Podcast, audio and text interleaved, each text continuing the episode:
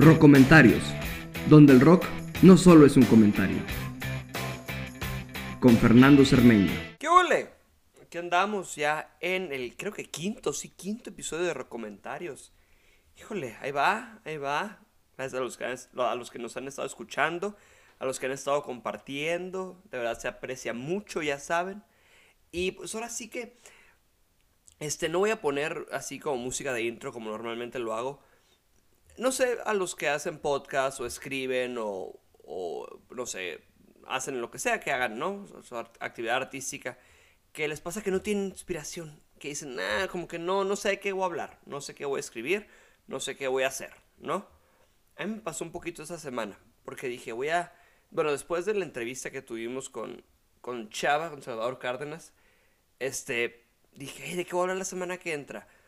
No sé, no sé. Y dije, ah, pues del rock de los 50, sí, vámonos por décadas. Voy a hablar de. de ah, vi una serie que me aventé en dos días, gracias a, a Paco Dávila por la recomendación. Una serie que se llama Vinyl, que la produjeron Mick Jagger y Martin Scorsese. El primer episodio lo dirige Martin Scorsese, que es un episodio de dos horas, que es de una compañía discográfica en los 70s.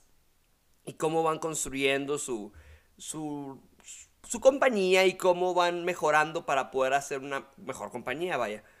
Y no les voy a dar más spoilers porque la verdad es una serie que les recomiendo. Recomiendo que la vean si eres fan del rock, si eres fan de la música en general, vela. De verdad, vela, ve esta serie porque como que me, me, dio una chispa otra vez de, de, por qué amo el rock y por qué amo la música. Eh, hay una escena, esa sí la voy a platicar, no me acuerdo en qué episodio, pero la banda central que hay en esta compañía discográfica, una banda nueva que están contratando, eh, no saben qué, qué, tocar en su nueva canción, no saben cómo, qué arreglos meter en la guitarra. Y dicen, ah, es que ya soy muy poquitas notas, ya no sé qué tocar, dice el guitarrista. Y el manager, que era músico, voltea y dice, dame la guitarra. Toca E, A, B en la guitarra, esas tres notas. Dice el tac, tac, tac, empieza a tocar. Pasa por Maybelline de Little Richard Después, de, perdón, Maybelline de Chuck Berry, no de Little Richard. Después pasa por The Twist de Chubby Checker. Luego What I'd Say de Ray Charles. In the Summertime de Mungo Jerry. Woman Like You, que es una canción que el personaje compuso. Y luego Traveling Band de Credence. Dice, con esas tres notas es lo único que ocupas. Lo demás ya es relleno o meterle, no sé, meterle adornos. Le voy a poner el link a la escena aquí en la descripción del, del, programa porque lloraba, lloraba yo con esta escena así como niño chiquito, llore, llore, llore. Y ni siquiera es una escena triste o una escena así muy conmovedora, pero fue como, pues es esto, es, es lo que hay, esto es la música. Y quieres decir, bueno, el rock, vamos a decir en específico el rock. Y, y de verdad era como, me movió, me conmovió mucho la escena porque fue como, no necesitas más, solamente necesitas las ganas y esas tres notas. El rock nomás son tres notas acomodadas diferentes. No me acuerdo quién dijo esa frase, creo que Elvis dijo esa frase. Y hoy en el aniversario de la muerte de, de, de Chuck Berry, pues se me hizo como ya bien hablar de un poquito los rebeldes del rock. Porque esto, esto fue lo que me dejó este programa. Que para hacer rock y hay artistas funk, aparecen artistas punk, aparecen los, los, este, los New York Dolls, aparece eh, Bob, Bob Marley, los Wailers, indirectamente, ¿no? Eh, David Bowie, Bruce Springsteen, aparecen un chorro de artistas y luego hay viñetas que son, que salen eh, Buddy Holly, Little Richard, Bo Diddley, y es como, o sea, es como adentrarte en el mundo de la música y cómo en el reggae, en el punk, en el pop, en el country. Lo que necesitas es, esta rebeldía de ni siquiera, ni siquiera decir, ay, estoy harto de estar aquí encerrado, como en la pandemia ahorita, sino es decir, quiero rebelarme contra mí mismo. Yo creo que esa es la esencia del rock y muchas veces de la música. Es rebelarte contra ti mismo y rebelarte contra lo que crees que está bien. Que incluso tienes que cuestionarte lo que piensas que a veces no siempre es, es lo que, lo que, hay esto pienso y es lo que estoy viendo. A lo mejor es, hey, a lo mejor estoy mal y voy a rebelarme en contra de eso mismo. por eso de verdad esta serie me, me dejó muy marcado. Muy, muy marcado. Y ahora sí, vamos ya bien con el tema de los rebeldes del rock.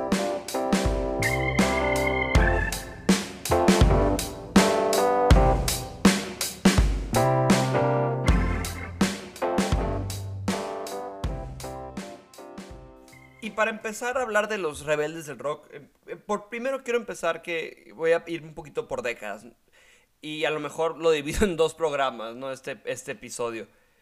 Porque creo que sí es muy importante como hablar de estos rebeldes porque son los que hicieron lo que es el rock hoy y la música hoy incluso. Y empezando por los 50 tengo que mencionar la primera canción del rock, ¿no? La que muchos historiadores consideran la primera canción del rock, que es Rocket 88, que es esta canción de 1951 producida por Sam Phillips, escrita por Ike Turner. Ike Turner, el eh, primer esposo de Tina Turner y gran guitarrista, pero un ser humano muy, muy, con muchas fallas, con muchas fallas y muchos problemas.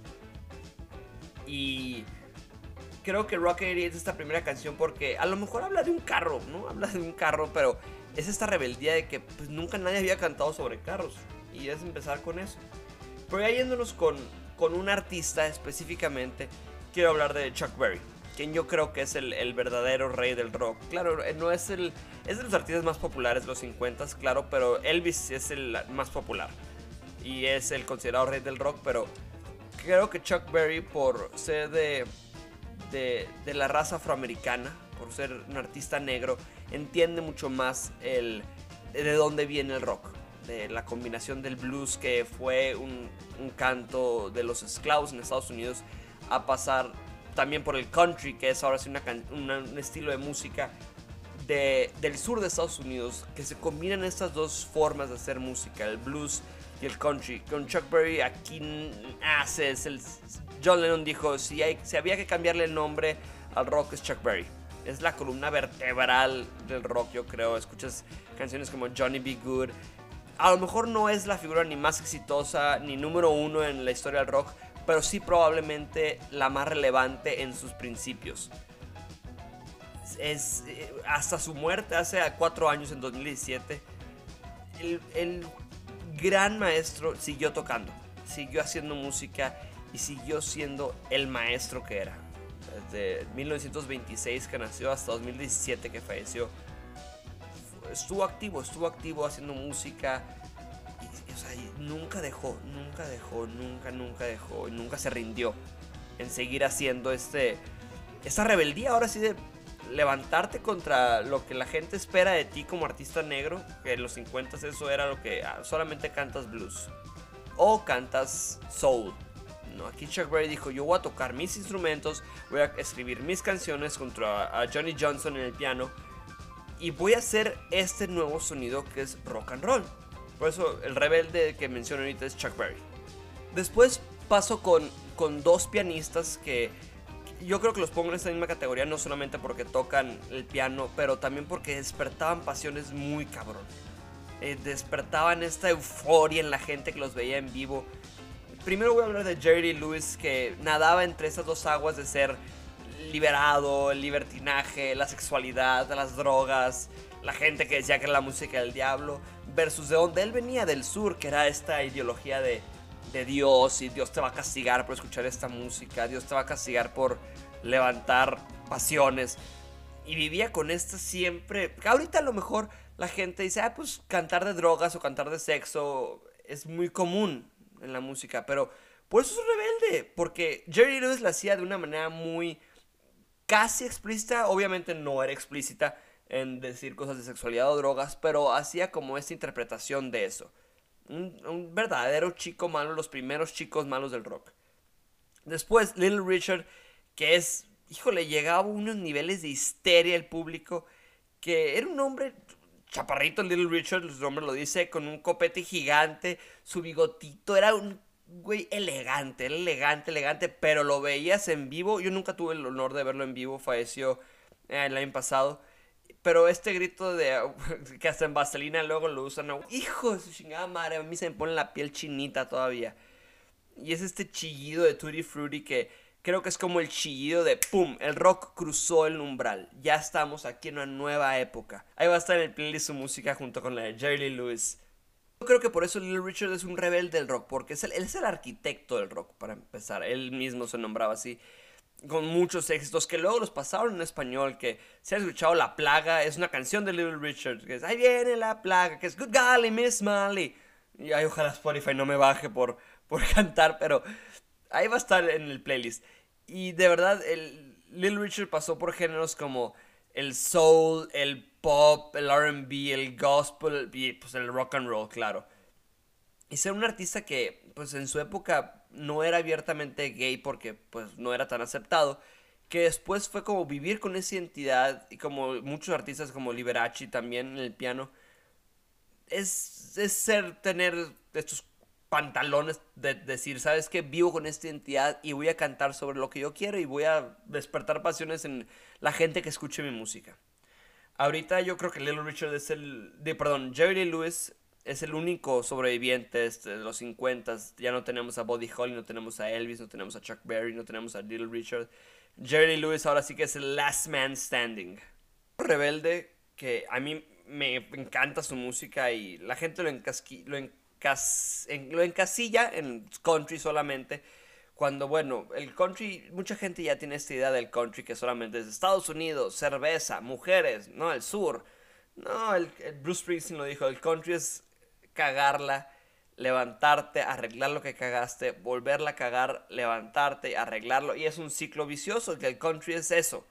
Creo que el country es eso y Johnny Cash es un rebelde, un gran rebelde del rock que ganó una estatura, o sea, de la música desde los 50, 60, 70, pasando por problemas con las drogas, problemas con la ley. La leyenda nunca se negó a seguir un solo camino, aunque su canción más famosa yo creo que es I Walk the Line, es de sus canciones más famosas, nunca siguió un mismo camino. Eh, cantaba como gospel, cantaba country, cantaba blues, rockabilly, rock and roll, soul el hombre pasó por mucho y pasó por muchos estilos hasta en los 90, finales de los 90, principios de los 2000. Tuvo un renacimiento que empezó a trabajar con productores más modernos. Y de verdad, con canciones como Folsom Prison Blues, I Walk the Line, todas estas canciones que hablaban de problemas de verdad, de la cárcel, problemas con tu mujer, problemas del alcohol. Que incluso eh, Richard Nixon tontamente pensó, ah, Johnny Cash, un artista country, canta sobre Dios y de ¿no? buenos modales en Estados Unidos, lo voy a invitar a la Casa Blanca. Johnny Cash subió y dijo, señor presidente, lo que usted está haciendo está mal.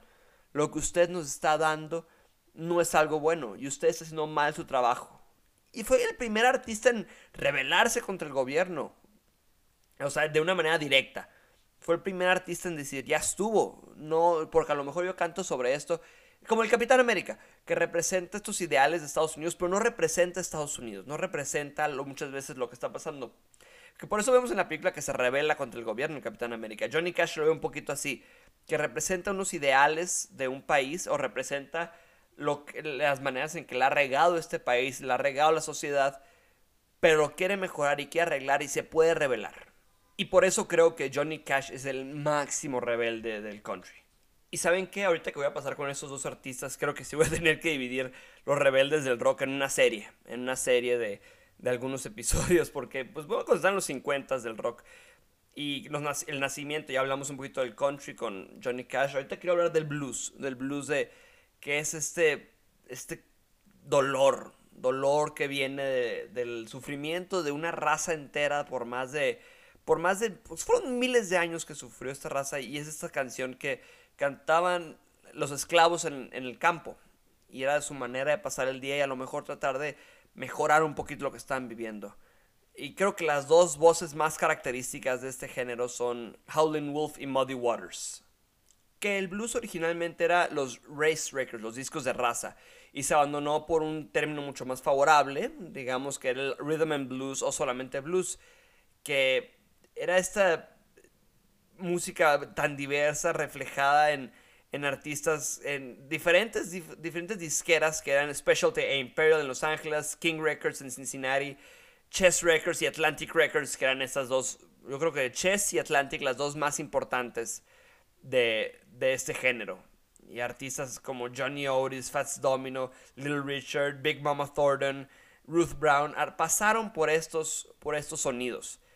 Pero, bueno, específicamente hablando de, de Muddy Waters y Howlin' Wolf, estas, estas dos voces características del rock y de, del blues, ¿no? También yo creo los dos más importantes del blues, Muddy Waters con canciones como Rolling Stone, Hoochie Coochie Man, Howlin' Wolf con canciones como Smokestack Lightning y Spoonful, que fueron artistas que estuvieron activos desde pues finales de los principios de los 40, finales de los 30 hasta los 70s u 80s, que hasta que fallecieron, que fueron hombres de carrera y de tradición de dedicarse completamente a esta música. Howlin' Wolf con su voz característica, rasposa, que parecía que se había fumado tres cajetillas de puro concreto. Y Muddy Waters un poquito una voz más soulful, ¿no? Podemos escucharlo, una voz un poquito, a lo mejor sigue siendo muy fuerte, muy potente, pero combinándolo con la guitarra y Howlin' Wolf con, con, su, con su armónica.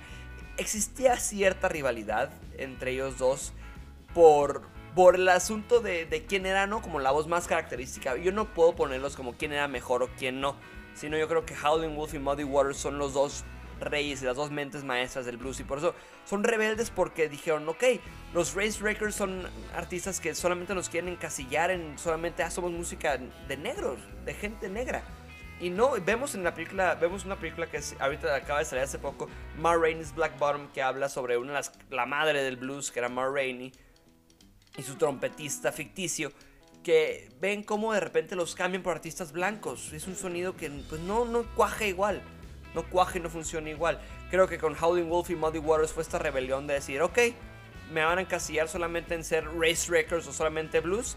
Ah, van a ver, van a ver que puedo cantar mucho más que eso y voy a inspirar a generaciones de bandas. Sin Howling Wolf y sin Muddy Waters no hubiéramos tenido un Fleetwood Mac, no hubiéramos tenido Rolling Stones, no hubiéramos tenido a The Who, no hubiéramos tenido a The Kings, no hubiéramos tenido a Led Zeppelin. Tantas bandas que se inspiraron en ellos y gracias a ellos dos tenemos el rock moderno y tenemos, seguimos teniendo blues, seguimos teniendo a John Mayer, tenemos a, tuvimos a Jimi Hendrix, tenemos a Gary Clark Jr. Gracias a estos dos, estos rebeldes del blues, estos dos reyes, verdaderos reyes del blues, del blues eléctrico, del Delta Blues, del Chicago Blues, que de verdad échense un clavado en el blues más allá de lo que conocemos como el rock blues moderno de Led Zeppelin y Cream para acá con John Mayer. Si quieren clavar así a, Robert Johnson o Son House, al Mississippi Delta y al Chicago Blues y al Atlantic Records, de verdad, es, es eso yo creo que es, es este papá, y los papás del rock son el country y el blues, pero con el blues es, es, dolor y de querer sacar todo lo que tienes adentro, todo este sufrimiento que, que no necesariamente es solamente cantado de sufrimiento, sino querer sacar todo y, y revelarte de una manera mucho más allá de nomás decir voy a cantar, sino voy a cantar y se van a olvidar de que soy negro, sino que van a saber que estoy aquí y van a saber que soy mucho más allá de un disco de raza. Claro, este color me representa, esta es mi piel, pero soy mucho más que eso y que de verdad es empoderante para cualquier persona que lo escuche. Y siguiendo con los inicios del rock, y ya creo que un artista que no es muy conocida y me atrevo a decir que es las artistas más infravaloradas de la historia del, rock, del rhythm and blues y del pop. Eh, Sister Rosetta Tharpe, cantautora, escritora, guitarrista.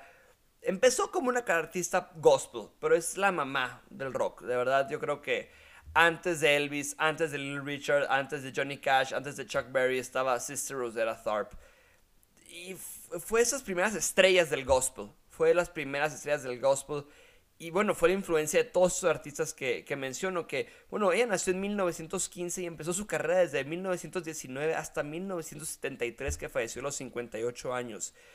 Su técnica de guitarra fue de las primeras en usar distorsión en la guitarra eléctrica. Fue lo que le dio como el inicio al blues eléctrico. Le dio, abrió la puerta al blues británico de los 60s le abrió la puerta al blues en Inglaterra y en Europa haciendo una gira con, con Muddy Waters. Eh, tocaron un concierto juntos, Muddy Waters y en Manchester, donde es, citado como uno de esos conciertos más importantes de la historia del rock, porque Eric Clapton, Jeff Beck y Keith Richards, tres guitarristas, de los tres más guitarristas más importantes de la historia de la música, estaban ahí y dijeron, de aquí soy, es lo que quiero hacer. Se sacrificó por, o sea, de ser esta, de no nomás decir, ay, voy a cantar música ligera, lo que se espera de mí del soul y el R&B, ah, ¿no? O sea, es que a esta oscuridad de cantar en clubes nocturnos, de empujar la música espiritual y darle esta apertura al rock and roll y al gospel más allá de solamente ser canciones de iglesia, sino que ser esta voz excelente en, en la música y esta voz característica de lo que pudo haber, de lo que pudo haber sido, lo que es más bien, lo que es el rock. Su estilo de guitarra, su estilo de, cantar, de verdad, lo ves en la música de muchos, lo ves en Tina Turner, lo ves en Meatloaf, lo ves en Karen Carpenter, Roseanne Cash, Neil Sedaka, es que son tantos artistas que han sido influenciados directa e indirectamente por ella que yo creo que es la máxima rebelde del rock. ¿Por qué? Porque una mujer de color en los 40 que se le esperaba que fuera hermana solamente de la iglesia de Dios en el sur de Estados Unidos, dijo, no, quiero mucho más allá de esto. Y adoptó este nombre de, de ser Sister Rosetta Tharp, de ser como esta hermana de la iglesia, pero hermana de la música. Esta hermana de la música en el rock. Este, híjole, es que... Y puedo seguir, pero no quiero que esté muy largo este episodio de recomentarios. Pero ese primer segmento de los rebeldes del rock. La semana que entra vamos a seguir con los rebeldes del rock pasando por los 60s. Ahorita quise cerrar con los 50s porque son artistas que, que marcaron no nomás una generación, son artistas que siguen marcando y siguen teniendo una influencia muy importante en la música. Que, que no puedo encasquearlo solamente en hacer un programa en los rebeldes del rock y hablar de Howlin' Wolf, Muddy Waters y luego hablar de de los Beatles y los Rolling Stones y Led Zeppelin, y luego pasar a Bruce Springsteen, y luego pasar a artistas modernos como Green Day o, o Blink 182. Pero sí, yo creo que voy a seguir haciendo esto, dividirlo en décadas, los rebeldes del rock. Los papás, estos papás del rock, primero en los 50s y los 40s, como acabo de mencionar. Y ahora sí que me emocioné muchísimo. Muchas gracias por seguir escuchando los comentarios sigan compartiendo, sigan escuchando si quieren. Ahí va a estar el playlist. Lo voy a poner en la descripción del programa y va a estar en mi Instagram. Y voy a poner la escena de Vinyl, esta que les mencioné, en la descripción del programa. Así que de verdad, muchas gracias. Ahí va a estar el playlist. Ahí va a estar en Instagram y en la descripción. Sigan en mis redes sociales, en Twitter y en Instagram como Fazg1996. Muchas gracias por seguir escuchando. Muchas gracias por compartir. De verdad estoy muy agradecido porque que ustedes escuchen y que ustedes me digan, ah, escuché tu podcast, o que simplemente me digan, ah, escuché esta canción porque la recomendaste. De verdad, muchas gracias. Y encontré esta motivación en poder, en querer seguir haciendo este espacio para ustedes y para mí de poder platicar de música. Y vamos a tener más invitados también después, así que espérenlo. Muchas gracias. Nos vemos la semana que entra. Peace and love. Take it easy. Bye bye.